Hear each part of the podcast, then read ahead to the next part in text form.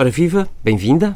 Esta semana a Comissão Europeia adiou uma decisão sobre a aplicação de sanções a Portugal, mas insistiu que o governo deve fazer um esforço adicional para cumprir as metas. Uh, há, porém, uh, um esforço talvez menor exigido uh, do ponto de vista de déficit nominal, de 2,2 que o governo traça, a Comissão coloca o objetivo nos 2,3. O Primeiro-Ministro viu nesta decisão um aliviar da pressão sobre o governo. Uh, creio que esta é uma conclusão correta?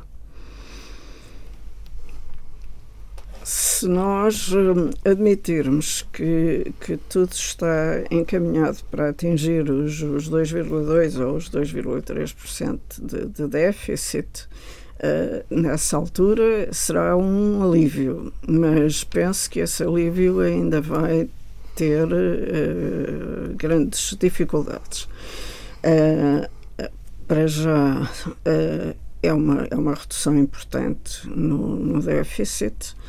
Uh, as medidas. São grandes, não é? É uma redução do ponto grande, de vista exatamente. De esforço. As, as, medidas que estão, que estão definidas uh, foi um ponto que o, que o Conselho das Finanças Públicas referiu. As medidas que estão bem definidas, bem especificadas, uh, e nomeadamente relativamente ao segundo semestre, são medidas de aumento do déficit, não são medidas de redução do déficit. E depois há um conjunto de, de, de, de compromissos do governo uh, que garante que vai conseguir uh, compensar essas medidas e controlar despesas, nomeadamente, mas essas uh, não estão uh, especificadas. Portanto, há aí muitas coisas segura. a fazer. Uhum. Não, quer dizer, o panorama é este, quer dizer, umas são conhecidas, outras não são. E as que não são conhecidas uh, implicam um esforço grande, não é uma coisa insignificante. Já vamos lá ano a ano, uh, uh, ainda do ponto de vista político, a verdade é que o Governo desde março fixou um objetivo e as medidas, enfim, um orçamento para atingir esse, este resultado. Etapa a etapa, vai resistindo a introduzir novas medidas. queria perguntar se acha justo dizer que este orçamento e este modelo económico precisam de tempo para dar frutos, como diz o Governo. É, por um lado é verdade que, aliás, o orçamento essa é uma das coisas que nós precisamos de, de, de verdadeiramente interiorizar os governos e os cidadãos. O, o, orçamento precisa realmente sempre de tempo para dar frutos uh, e esses frutos podem ser bons e podem ser maus, uh, porque as medidas orçamentais nunca se esgotam uh, dentro daquele período do ano a que o orçamento diz respeito. Todas elas acabam por vir a ter impactos futuros também. Uh, e esses impactos, às vezes, são maiores até no futuro do que são no, no muito curto prazo e podem ser, como disse, positivos ou negativos. Portanto, isso é um bom princípio, perceber que o orçamento realmente precisa de tempo para amadurecer e, sobretudo, nesse sentido, que as medidas tomadas no orçamento têm que ser tomadas a pensar nesse seu impacto uh, futuro. E, portanto, aí é um, é um bom princípio. Agora, uh, no caso, que, por exemplo, que eu estava a referir, o problema não é tanto das medidas em si, é de saber quais elas são. Quer dizer. Uh, Doutora Teodoro, nós já estamos a meio de maio. E já estamos ano. a meio de maio. É precisamente esse o problema. É que. E nós só vamos conhecer a situação orçamental de uma maneira já bastante assente, global e, e, e fiável uh, lá para o fim de setembro.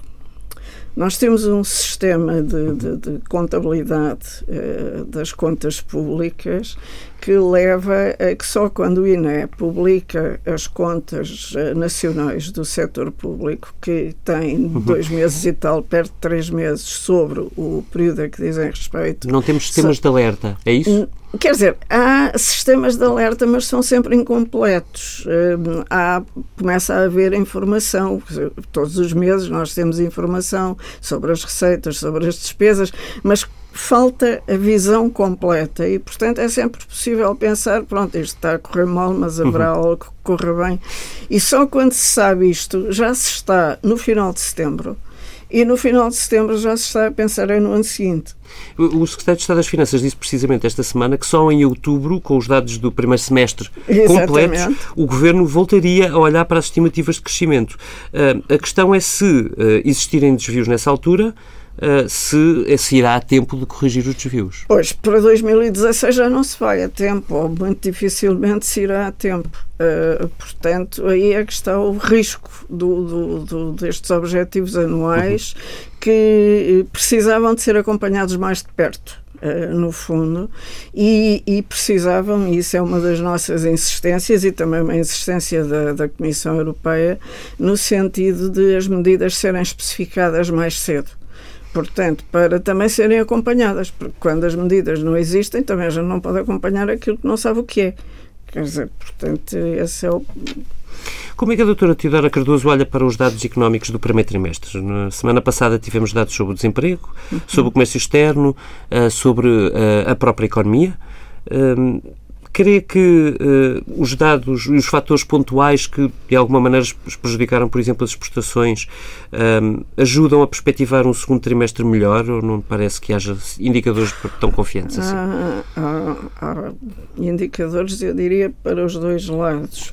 Uh, para já não foram bons, isso é um facto. É evidente que também uh, não se podem tirar conclusões absolutas só de um trimestre. E o primeiro trimestre é sempre difícil uh, porque tem várias irregularidades em vários sítios que, portanto, não dá para extrapolar e dizer, pronto, isto porque aconteceu no primeiro trimestre vai ser mau. Mas há uma conjugação de, de fatores que não aponta uh, na direção mais desejável. E alguns, em alguns casos, o primeiro trimestre até seria favorecido, porque, por exemplo, este ano uh, tivemos a Páscoa em março. Uhum. Uh, parecendo que não, tem alguma influência, uh, por exemplo, em termos de consumo e, e, de turismo. O turismo correu bem, mas, uh, mas o turismo só não, uhum. não chega para fazer andar tudo, não é? Uh, e, portanto, esse foi um fator. Outro fator foi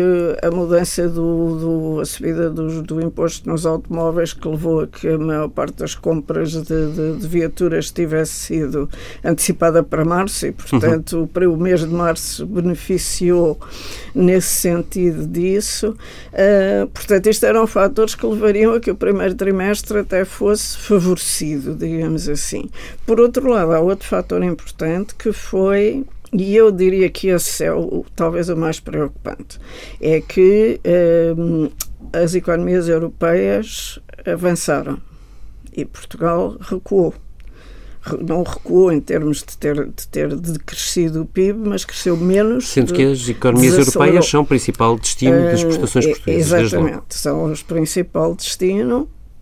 É claro que esse destino também tem que ser visto com alguma cautela, porque em muitos casos nós exportamos para a Europa para exportações de países europeus. Hum. Uh, e, portanto, se as exportações deles correrem mal, isso repercute uh, indiretamente nas nossas.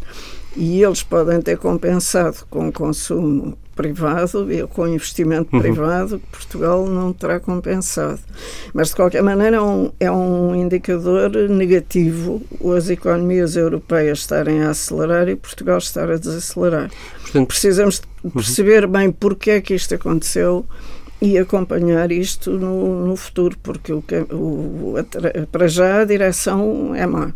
Portanto, se percebe bem, uh, olha, olha para os indicadores do primeiro trimestre como potencialmente negativos, isso devia gerar algum sinal de alerta no Governo nesta fase? Bom, agora uh, é, é, lá está, que temos aqui que pensar uh, depois no, no, acompanhamento das, uhum. das políticas, mas de certa maneira mostra que elas, pelo menos no no muito curto prazo, não produziram um efeito muito benéfico. Doutora Teodora Cardoso, uh, o Governo diz, precisamente no encadeamento do que diz, do que me disse agora, que os dados deste trimestre, do primeiro, eh, mostraram que o modelo económico seguido pelo Governo está correto. Isto foi dito assim por António Costa no debate quinzenal da semana passada eh, e justificou o Primeiro-Ministro que só pelo consumo interno é possível retomar um crescimento mais robusto face, por exemplo, aos problemas que se registram em alguns mercados externos e face ao difícil alavancar do investimento em Portugal. Crê que é uma conclusão possível? Ou correta? A é, já foi tomada, portanto, lá é correta, coloco de outra maneira. Se mas, é uma conclusão correta, mas, faça estes dados. Mas penso que não é uh, a conclusão que eu tiraria, pelo menos, uh, porque, aliás, o, o Conselho de Finanças Públicas já referiu isso várias vezes. Uh, o consumo privado não pode em Portugal ser o motor da economia. O consumo privado, evidentemente, que tem que crescer, isso não, não se põe em questão, mas eh, se, o, se, se os estímulos forem todos dirigidos, ou principalmente dirigidos ao consumo privado, uh, sem que nada seja feito a nível da competitividade da economia, da produtividade das empresas, do, do novo investimento, o que isso significa é que esse consumo vai, sobretudo, estimular as importações. E se estimular as importações, nesse aspecto, a economia não ganha muito. Uh, o, o, orçamento até não se dá mal com isso, é preciso esclarecer, porque as importações para consumo pagam IVA, não é?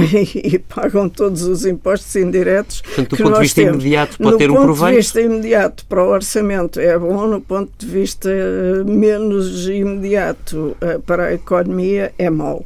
Uh, portanto, nós temos que, por, temos muito mais que, que, que ser que dirigir os incentivos ao investimento. Uh, e os incentivos ao investimento também não são exclusivamente, nem principalmente nos tempos que correm, subsídios ao investimento. Tem que ser criar um clima de confiança, de confiança na economia, sobretudo, para que os investidores escolham Portugal como um sítio para investir.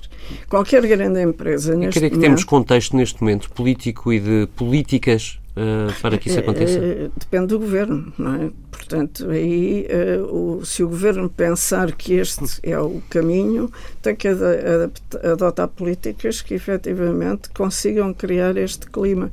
E isto é muito essencial para que a economia portuguesa cresça, sem ser nestes solavancos. Agora cresce um bocadinho, mas depois recua. Que tipo de políticas é que, é que está a pensar? Tem, eh, tem, que se pensar numa política económica no seu conjunto, para já, eh, de, eh, para já de confiança no, no, nas próprias políticas, de confiança, por exemplo, na política fiscal saber o que é que se conta em matéria de política fiscal.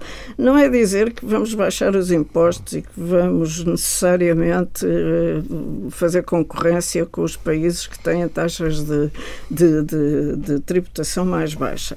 Mas o que temos é que ter uma política fiscal que se saiba qual é dizer, e que é para durar. Quer dizer, porque quem investe não investe para três meses, nem, nem para um ano, investe para anos. No parecer que publicou esta semana, o, parecer, o Conselho de Finanças Públicas detectava no programa de estabilidade do governo uma soma, enfim, eh, razoável, quase 400 milhões de euros em impostos, em aumento de uh, impostos, creio que indiretos, mas não especificados para os próximos anos. Pois, exatamente, esse tipo de coisas. E depois a nossa experiência passada, quer dizer, nós aí também temos esse peso, uh, que aliás é partilhado praticamente por todos os governos, não é uma crítica específica a este. Mas quando estamos aflitos, aumentamos os impostos. E, e, e como estamos quase sempre aflitos, quer dizer, uh, as, as empresas, evidentemente, que, que saibam isto. Uh, não escolhem Portugal como destino de investimento. Uh, e esse é um problema que, que, que, tem que, ser, tem que ser tido em conta. A própria simplificação dos impostos, uh, porque para as empresas, uh, as empresas têm basicamente três dimensões. Temos as grandes, que têm uh, grandes departamentos jurídicos, têm bons advogados nestas áreas aí, nas políticas laborais, etc., e que, portanto, lidam com estes problemas com relativa facilidade. Só que nós temos poucas grandes empresas. Depois temos as pequenas e médias, que em geral não ligam grande coisa a isto e não pagam impostos, portanto também não se preocupam muito e, e as leis laborais também, enfim, é, é o que é. Uh, o, o, o, grande, o grande, a grande área uh, que, que pode fazer efetivamente a diferença para a economia, quer em termos da economia interna e, do, e de satisfazer uhum. o consumo interno, quer uh, para exportações e para concorrência com importações, é, está nas médias empresas e, na, e nas pequenas capazes de crescer. Uh, e essas, eh, para essas, estes aspectos de, de, de, leis que andam sempre a mudar, de, de impostos que não se sabe muito bem quais são, são são aspectos pesadíssimos em termos de custos e em termos de, portanto, expectativas de, de, de rendibilidade dos, dos investimentos.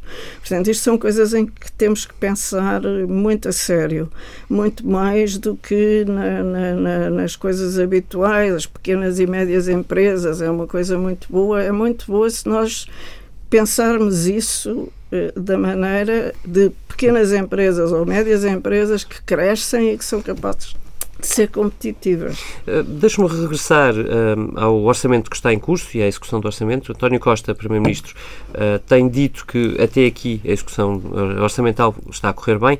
Ele e o próprio Presidente da República disseram já que se conseguirmos um déficit de 2,7% este ano, já será o menor da democracia portuguesa. imaginando, imaginando nós, portanto, que 2,7 seja um número satisfatório para o Governo e para o Presidente da República. Eu queria lhe perguntar se acha que 2,7, uh, portanto, uh, salvo erro, 0,5 pontos percentuais acima do objetivo que está uh, negociado com Bruxelas, se é um objetivo que chega e se convencerá a União Europeia. Uh, não, acho que não convence. Primeiro, a União Europeia pôs o objetivo em 2,3, portanto, 2,7 é diferente. não, não, não, não a satisfazem. Por outro lado, eu já ouvi essa história de que 2,7% era o menor déficit da democracia, da democracia, salvo erro, em 2007 ou 2008, e depois verificou-se que afinal não tinha sido 2,7, tinha sido 3, qualquer coisa. Portanto, convém também termos isso em mente para, que, para ver a imagem imagem que isto dá. Não é tanto eh, que agora até pode ser que seja verdade, mas uh, as pessoas têm estas coisas ainda no, no ouvido. Mas, sobretudo, aí o problema é que esse, seja 2,3, seja, seja 2,7, ou seja 2,2, ou seja 2,7, o problema está em que, se isso se dever, sobretudo, à própria conjuntura, e nomeadamente ao, ao aumento, por exemplo, do, do, do consumo privado, isso não se vai refletir no déficit estrutural. E a Comissão Europeia põe eh, condições relativamente ao déficit estrutural que exigem, que são bastante exigentes e que, por consequência, não serão compatíveis de certeza com um déficit de, de 2,7%. Portanto, se formos para aí, temos provavelmente problemas. Eh, esta semana eh, foram adiadas decisões sobre sanções a Portugal e Espanha relativamente eh, aos últimos três anos. Acha que um objetivo deste tipo, 2,7%, ehm, no próximo ano representaria, ao nível de sanções, também um problema? Um risco? Pois, depende do que é que estamos a, a, a entender por sanções. Eu, mas isto é uma opinião pessoal, uh, não acredito em sanções no sentido de, de, de sanções pecuniárias. Uh, elas são tão pouco razoáveis, digamos assim, como, como medida de, de, de correção que aliás são, são criticadas por, por quase toda a gente eh, e, e não me parece que essa seja que esse seja o, o primeiro caminho que a, que a Comissão Europeia ou que o Conselho Europeu, que neste caso seria o Conselho Europeu, tomaria. Agora, hum, há uma coisa que já está a acontecer, mesmo sem haver sanções uh, específicas ou concretas, é uma atenção muito maior por parte uh, de, das, das, entidades europeias sobre o que está a passar-se com o orçamento em Portugal. A Comissão Europeia disse isso, mas foi dizendo logo que vem cá no princípio de julho. Uh, e depois de vir no princípio de julho, não diria, não diria que vem em agosto, porque em geral é mês de férias, mas provavelmente virão em setembro. Uh, portanto, há um grau de, de, de, de, supervisão, eu quase diria de intrusão na, na, na, no, no, acompanhamento uh, da, da, situação que, que está claramente uh, a ser maior e que mostra que a Comissão Europeia quer, quer efetivamente saber o que se passa, não fica à espera do próximo reporte de março do ano que vem. Vai, vai continuar a acompanhar isto a par e passo e, e ao acompanhar, evidentemente, que vai uh, influenciar, vai fazer exigências, vai, vai dizer coisas sobre o que pensa sobre isto. Portanto, não é exatamente uma forma de sanção no sentido de uma multa, digamos assim, mas é uma sanção no sentido de que nós queremos ver coisas feitas e vamos andar a ver isto de perto. Em Bruxelas há, porém, muitos jornalistas que, depois da decisão desta semana, e desconfiante não haverá sanções de todo, um, que questionam se a Comissão Europeia não, uh, não tem o pau, digamos assim, para usar a, a, uma imagem, até que ponto é que os países não podem ter, digamos assim, o cinto um bocadinho menos apertado? Não, isso aí, vamos lá ver. É, o, o grande problema para os países, em particular para nós, não, não falo pelos outros, uhum. é que o nosso, a nossa, o nosso problema, a nossa dificuldade não está em obedecer à Comissão Europeia. O nosso problema está em fazer uma política que sirva ao país que sirva ao país, que garanta que nós podemos fazer uma política que lá está, atrai investimento, que é aquele que é capaz de fazer crescer a economia e de crescer o emprego, que temos financiamento e que podemos, portanto, financiar esse investimento, as iniciativas das Mas esse financiamento acha que pode estar em risco? Uh, esse financiamento está em risco de certeza mais depressa do que as sanções da União, do que as sanções pecuniárias da União Europeia, porque esse está sempre uh, em risco nós somos um país altamente vulnerável, já devíamos ter percebido isso com a crise que tive, porque passamos, e se, se já nos esquecemos, realmente temos uma memória muito, muito curta. Quer dizer, o último uh, problema uma... grande de financiamento que o Estado português teve levou a um resgate e, inevitavelmente, tenho que lhe fazer a pergunta se acha que podemos chegar outra vez a esse ponto. Bem, eu espero bem que não, uh, porque espero que efetivamente haja consciência de que esse é um caminho muito doloroso e, e mais do que doloroso, é um caminho que, uh, pela sua própria natureza, não resolve os problemas de fundo. Quer dizer, porque os resgates, o que é que vão fazer? Vão procurar remediar o, o mal que está, a ferida aberta, digamos assim. Uh, anos. Mas uh, não, não, não compete nem à Comissão Europeia, nem, nem a nenhuma instituição que não seja o governo português adotar uma política que efetivamente consiga resolver os problemas do país. Perdoe-me que lhe diga, mas o seu espero que não, não pareceu uma resposta de quem está convencida que esse risco está afastado. Não, é, vamos lá ver, ele nunca está afastado precisamente pela tal vulnerabilidade que eu disse. Nós temos uma dívida externa muitíssimo elevada, uma das mais altas do mundo em termos proporcionais, evidentemente, que se reflete numa situação interna em que a dívida dos particulares uh, controlou-se um pouco, a dívida das empresas está muito longe de estar uh, controlada. Temos dívidas muito, um endividamento muito alto das empresas. Os próprios bancos não estão em situação, precisam de se capitalizar para poder financiar isto. Esse capital não existe. Portanto, há aqui um conjunto de problemas financeiros um, muito, muito sérios que têm que ser levados em conta porque eles, penso que se pensar dos mercados financeiros, dos bancos, etc., eh, nós precisamos deles e eles fazem funcionar eh, a economia. E, e se não estiverem em condições de o fazer, podemos ter magníficas ideias, mas em última análise tem que haver alguém que as financie. Doutor Teodoro Cardoso, olhando para uh, ainda este orçamento que está em curso, uh, acha que estamos a falar de um orçamento que troca a austeridade, ou que muda as suas componentes, ou realmente de um novo modelo uh, orçamental e económico? Não, um novo modelo ainda não existe. E, e, eu, aliás, acho que a austeridade foi um conceito que.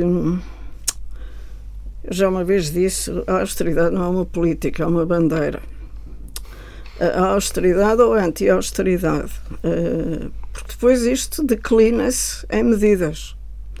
E, e em medidas que se têm que, têm que fazer o quê? Primeiro têm que fazer um bom diagnóstico da situação qual é o nosso ponto de partida? Onde é que nós estamos? Que meios é que nós temos para evoluir a partir daqui? E depois definir as políticas que usem esses meios da melhor maneira possível, porque eles vão ser muito escassos para aquilo que nós precisamos. Uh, ora bem, isto ainda não está feito facto. Não esteve feito no programa de austeridade, nem podia estar, porque o programa de austeridade era para resolver os, os problemas emergência. De, de, emergência. Uh, e, e, uma vez que isso acabou e que regressamos aos mercados, etc., temos que pensar na coisa dessa maneira, porque este regresso aos mercados está sempre contingente em relação àquilo que os mercados pensam de nós. E, portanto, e o que eles pensam de nós vai depender muito das políticas que nós formos capazes de pôr, de pôr em prática. Portanto, ainda não temos um novo modelo económico, se não, compreendo bem. Acho que não. Olhando para o Programa de Estabilidade, o Conselho de Finanças Públicas mostrou-se uh, preocupado com a falta de especificação de medidas previstas. Uh, a doutora Teodora Cardoso dizia-nos isso na, no início desta entrevista uh, e quantificou essa ausência de especificação, ou seja, falta de detalhe, não sabermos que medidas são estas, a valer cerca de 2 mil milhões de euros, salvo erro. Um, mas esta crítica também já tinha sido feita anteriormente, a governos anteriores. É, é quase crónica, digamos assim. E a minha pergunta é, uh, tendo em conta que uh, isto está espelhado no relatório, uh, se a medida das dúvidas é maior desta vez ou se estamos só num reiterar face a sucessivos erros de sucessivos governos? Não, é maior. De facto, é, é, neste caso é maior põe-se, como já há pouco também falámos, do, quer do lado das receitas, os tais 400 milhões, quer do lado das despesas, eh, é mais, mais importante ainda do lado das despesas. Um, e, e, penso que, por exemplo, nesses 2 mil milhões estão já quantificadas, enfim, medidas, mas há, há, há, coisas que não estão quantificadas. O caso das 35 horas, por exemplo, não está quantificado. O governo afirma que não vai haver aumento de, de despesas. Senti por... isso no Parlamento esta semana, 27 milhões para enfermeiros e médicos. Pois, mas depois o que, o que também diz é que isso será compensado noutras medidas que, ora bem, aí é preciso também muito mais, porque não vai ser pequeno o impacto de todas essas medidas que vão acontecer e que vão repercutir-se, sobretudo, como disse, no, no segundo semestre. Um, só dizer que o governo vai controlar uh, é insuficiente, seria sempre e é mais porque a dimensão da questão agora é maior. De todos os riscos levantados e que falamos até agora, qual é que a preocupa mais? Qual é que me preocupa mais? Eu acho que, apesar de tudo, é precisamente a questão de não termos ainda definido um modelo de crescimento da economia que, que me pareça sustentável e credível. Olhando para 2017, consegue perceber que orçamento eh, este governo vai propor, olhando para o programa de estabilidade como olhou? Eu aí prefiro não fazer previsões, acho muito difícil até perceber em que é que vai ficar o 2016. Uh, e isso ainda estamos, evidentemente, longe de conseguir perceber. Um, os ministros das Finanças, uh, passando para um plano, uh, mas antes disso, se me permite, ainda vou introduzir um outro tópico. Fala-se muito de confiança, ouvimos António Costa reiterar isto a cada discurso, também, aliás, o Presidente da República. Um, até que ponto é que o discurso político pode introduzir esse fator confiança numa economia como a portuguesa nesta circunstância? Pois eu diria que a primeira coisa é realmente ter políticas que inspirem confiança, não é só o discurso. É preciso, é, são precisas as políticas. É evidente que um discurso que seja só de desgraça não inspira confiança, que só inspira depressão. Uh, agora, para inspirar confiança também não basta dizer que agora já está tudo bem, quer dizer, ou que vai estar tudo bem porque o governo acha que vai estar tudo bem. É preciso uh, haver coisas concretas, porque depois aí a confiança vai se refletir aonde, sobretudo. Não é no, no clima, do que as pessoas dizem nas sondagens ou não sei o quê, é no que é que as empresas vão fazer em matéria de investimento e e no que é que os consumidores vão fazer em matéria de consumo. É?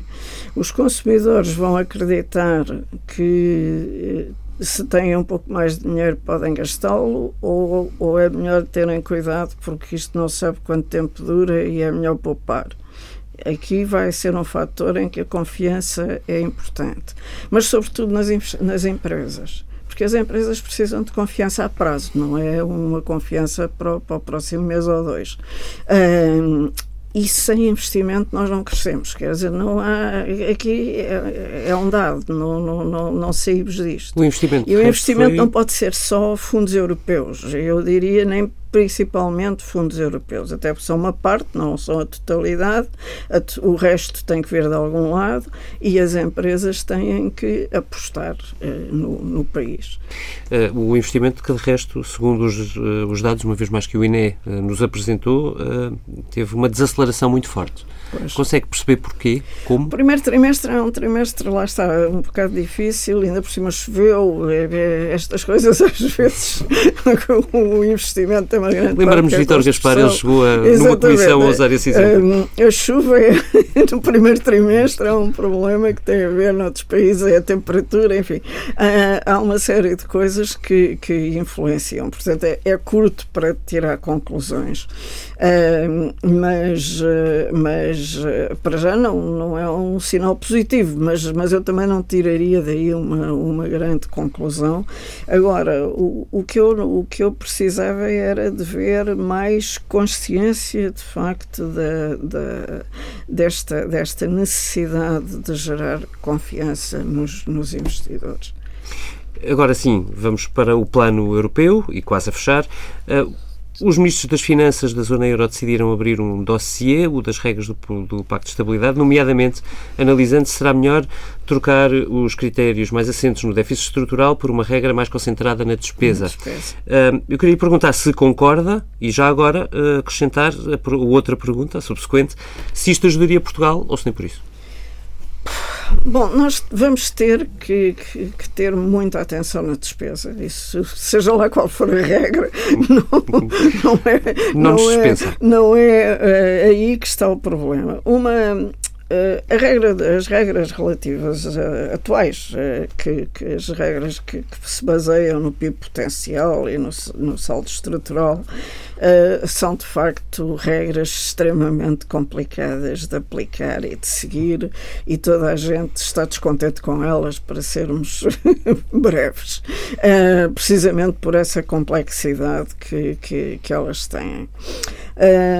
Uma regra de despesa tem a vantagem de que vai mais direita ao problema de vários países, mas não de todos, e aí é que está o problema. É que se queremos uma regra europeia válida, em princípio para todos os países, pelo menos a nível da, da, da, área do euro, hum, há níveis de despesa completamente diferentes e problemas de despesa que são completamente diferentes. Há países que têm um nível de despesa baixo e que eh, podem desejar subi-lo e não há nada que, que em princípio os devem pedir disso. Assim como há outros que têm um nível de despesa muito alto, mas que pagam os impostos para pagar e, portanto, dizem-nos que nós não temos nada com isso, não é? Portanto, eh, foi isto, aliás, que levou eh, a optar pelo déficit em vez da despesa porque na realidade cada país tem o direito, se conseguir financiar a sua despesa, Pode ir querer mais alta, pode ir querer mais baixa, mas é um problema político que cada um tem o direito Ou seja, as regras gerir. atuais permitem uh, escolher políticas com mais e, flexibilidade. E, exatamente. E em que o nível de despesa pode subir ou descer desde que o país consiga financiá-lo. Portanto, conseguir um, uma regra de despesa que consiga conciliar uh, as diferentes situações uh, de diferentes países não é uma tarefa nada fácil Por outro lado, não consegue eliminar o problema do, do PIB potencial e do lado estrutural, porque lá está, temos a mesma questão. Quando, quando a situação económica está má, a despesa cresce e, e vice-versa. Portanto, o problema não fica resolvido aí. Uh, não sei, uh, vamos, vamos ver o que é que. Isto está a ser pensado, há muita gente a pensar nisto. Uh, pode ser que se consiga chegar a, a uma solução, mas eu devo dizer que para para mim a questão principal é esta. Não é com uma regra numérica que o problema orçamental de ninguém se resolve. As regras numéricas são boas para nós termos uh, padrões para que olhar, quer dizer, uh, e começar a saber se um déficit está uh, a aproximar-se ou a ultrapassar uma coisa parecida com 2 e tal, 3%, é melhor ter cuidado, não é? Ou, ou olhar para o, para o déficit estrutural e, apesar de tudo, perceber se a economia está a crescer muito uhum. e o déficit está a cair, isto está a cair a sério ou está a cair porque há um, um boom no imobiliário, tipo França, tipo Espanha. Irlanda ou, ou, ou Espanha. Portanto, a regra tem essa utilidade, não é dizer que ela não serve para nada, uhum. é importante. Agora, dizer que tudo se resolve a nós cumprirmos uns 2, não sei quantos por cento e que se nós conseguirmos convencer a Comissão Europeia de que cumprimos, tudo está bem. Não, não está. Como aliás já vimos, porque aliás nem sequer cumpríamos, parecia que cumpríamos, mas não cumpríamos. Mas mesmo até que tivéssemos cumprido, a questão é realmente ter uma política que permita que a economia seja capaz de se financiar. Lá está, voltamos a esse, a esse aspecto. Seja financiada pelo, pelos seus próprios meios, seja por ter acesso aos, eh, aos capitais, aos, aos, aos, mercados de capitais externos. E isto implica muito mais do que cumprir um, um número num ano. Implica realmente uma política que garanta que nós estamos atentos, efetivamente, a, a essa evolução e que esse número que é cumprido agora vai ser mantido no futuro. Aliás, o próprio procedimento dos déficits excessivos exige exige isso. Não é só ficar abaixo dos 3%, é ficar abaixo dos 3% de uma maneira que seja sustentada. Portanto, no, no, no, passado isso não foi muito, não foi muito tido em conta, eh, mas, mas deve sê-lo, e deve sê-lo sobretudo a nível de cada país, porque, como eu digo, isto é do nosso interesse, não é do interesse da Comissão Europeia, é nosso. Portanto, para si, uh, e para fecharmos, uh, a solução para Portugal não estará na flexibilidade que se consiga negociar em Bruxelas. Tem uh, dizer, pouca influência. Eu acho que perdemos às vezes muito tempo a discutir essas coisas em vez de discutirmos aquilo que devíamos discutir.